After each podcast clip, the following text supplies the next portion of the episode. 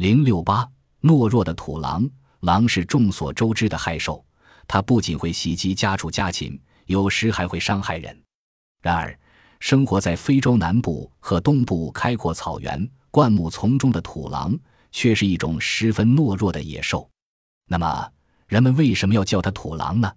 原来，这种动物最爱吃白蚁，每只土狼在一个晚上可以舔食大约二十万只白蚁，好似饿狼围猎羊群，因而得名土狼。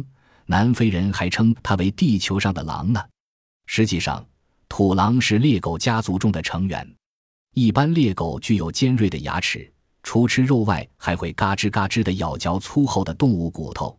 而土狼的牙齿细弱，除犬齿外，全部牙齿都很小，牙齿简单，不但不会咬碎动物骨头，就连咀嚼肉类也极为困难。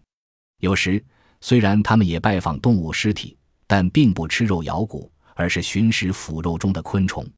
土狼性情胆怯，在遇到敌害威胁时，它的防御姿态是紧闭着嘴巴，紧竖起猎毛和尾巴。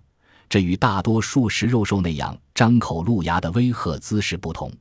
即使在受到攻击时，土狼也不张口露牙，仅从发达的肛线放出蚁纹的液体来对付一下。